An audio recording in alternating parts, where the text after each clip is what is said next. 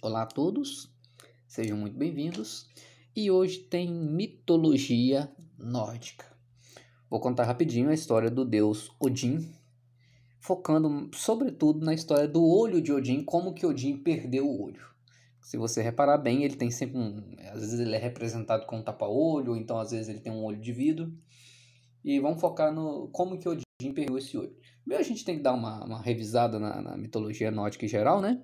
Odin é o rei dos deuses, ele é mais ou menos como o Zeus para a mitologia grega, tá? Ele é conhecido como o pai de todos, apelido que ele pegou do, do Mr. Catra. Mas ele é o, o, o rei dos deuses e ele reina é, sobre nove reinos. Tá? Asgard, que é o, o reino dos deuses, que é como se fosse mais ou menos o céu. Midgard, que é o, o reino dos humanos, é onde a gente vive. Jotunheim é o reino dos gigantes. Muspelheim é o reino do fogo. Niflheim é o reino do frio. Se eu estiver pronunciando errado, me perdoe, eu não sou especialista em, em, em escandinavo, muito menos escandinavo medieval. É, Helheim é o reino dos mortos. Valhalla, talvez seja mais conhecido, é o reino onde os grandes guerreiros vão depois da morte. Vou falar mais sobre Valhalla.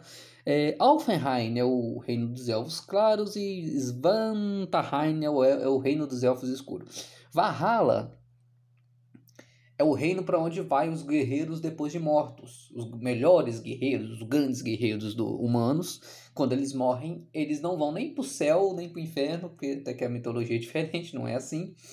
É, eles vão para Valhalla. E na Valhalla, eles ficam aguardando o dia em que Odin vai chamar eles para o Ragnarok. O Ragnarok é como se fosse o Apocalipse. O Ragnarok é o evento que vai ser o fundo na mitologia nórdica. É, porque esses nove reinos que eu citei na mitologia nórdica, tem, esses nove reinos estão, na verdade, sob uma árvore. E durante o Ragnarok, o, os gigantes do reino de, de Jotunheim vão, vão tomar conta do mundo e vão destruir o mundo e vão matar, inclusive, o, os deuses. É, é uma coisa interessante na, na, na mitologia nórdica, porque já está como no destino dos deuses, como por exemplo no caso de Odin, que Odin vai morrer no, na batalha de Ragnarok. É, e quando ele vai, no, na, durante a batalha de Ragnarok, quando ele vai chamar os guerreiros de Valhalla para ajudar ele, todo mundo vai morrer. Já é, já, isso já está na, na, na, no destino gente, né? Porque a gente não consegue associar uma ideia de que a gente tem que vai, vai a gente lutar uma batalha que a gente sabe que vai perder, né? Eu associei muito isso com, com a nossa ideia de querer ser uma pessoa melhor, de querer ser cada dia uma pessoa melhor, porque é uma batalha que a gente vai perder e no entanto a gente não pode deixar de lutar. Não sei se ficou claro. É, geralmente esse tipo de ideia não entra muito no, no, no, nosso raciocínio, porque a nossa cultura não, não, não, aceita isso, né? De a gente enfrentar uma batalha, a gente ter ânimo de enfrentar uma batalha sabendo que vai perder. É, é o caso da mitologia nórdica. O, os deuses vão, todos eles vão morrer na, no Ragnarok. Odin, Thor, Loki, todo mundo vai morrer.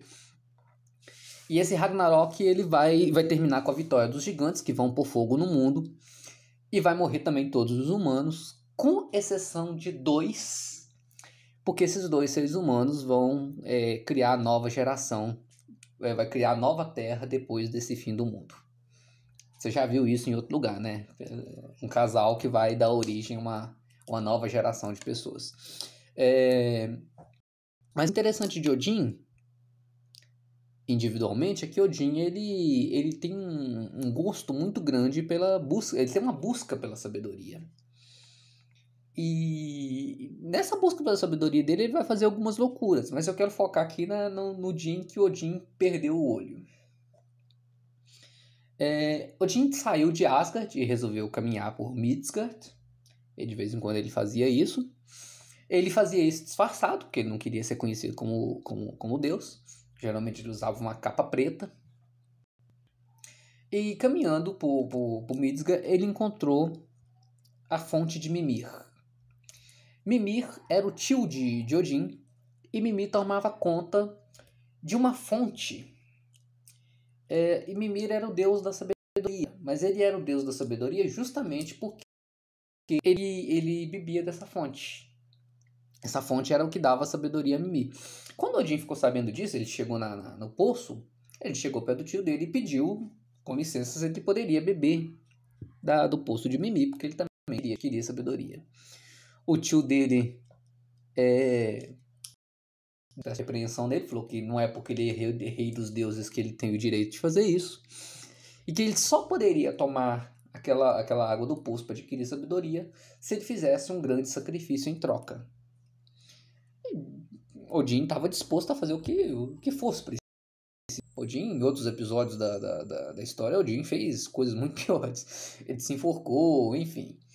É, então Odin fala, não, o que, o que vier, pode me falar que eu faço. E o tio do Odin pediu que ele arrancasse o próprio olho e jogasse na fonte. E assim Odin o fez. Né? Na lata, lá, a própria mão arrancou o olho e tacou na, na fonte. E depois disso, o tio dele deu autorização para que ele pudesse beber da água da sabedoria. É, isso para mim tem uma, uma simbologia muito grande, porque é preciso fazer uma espécie de sacrifício em troca do conhecimento. Né? É, no caso, Odin deu um olho. Mas eu também acho interessante a história porque a gente tem dois olhos. Repare que Odin não ficou. Ele fez um sacrifício enorme, mas ele não ficou cego. E ao contrário, ele passou a enxergar muito melhor depois disso.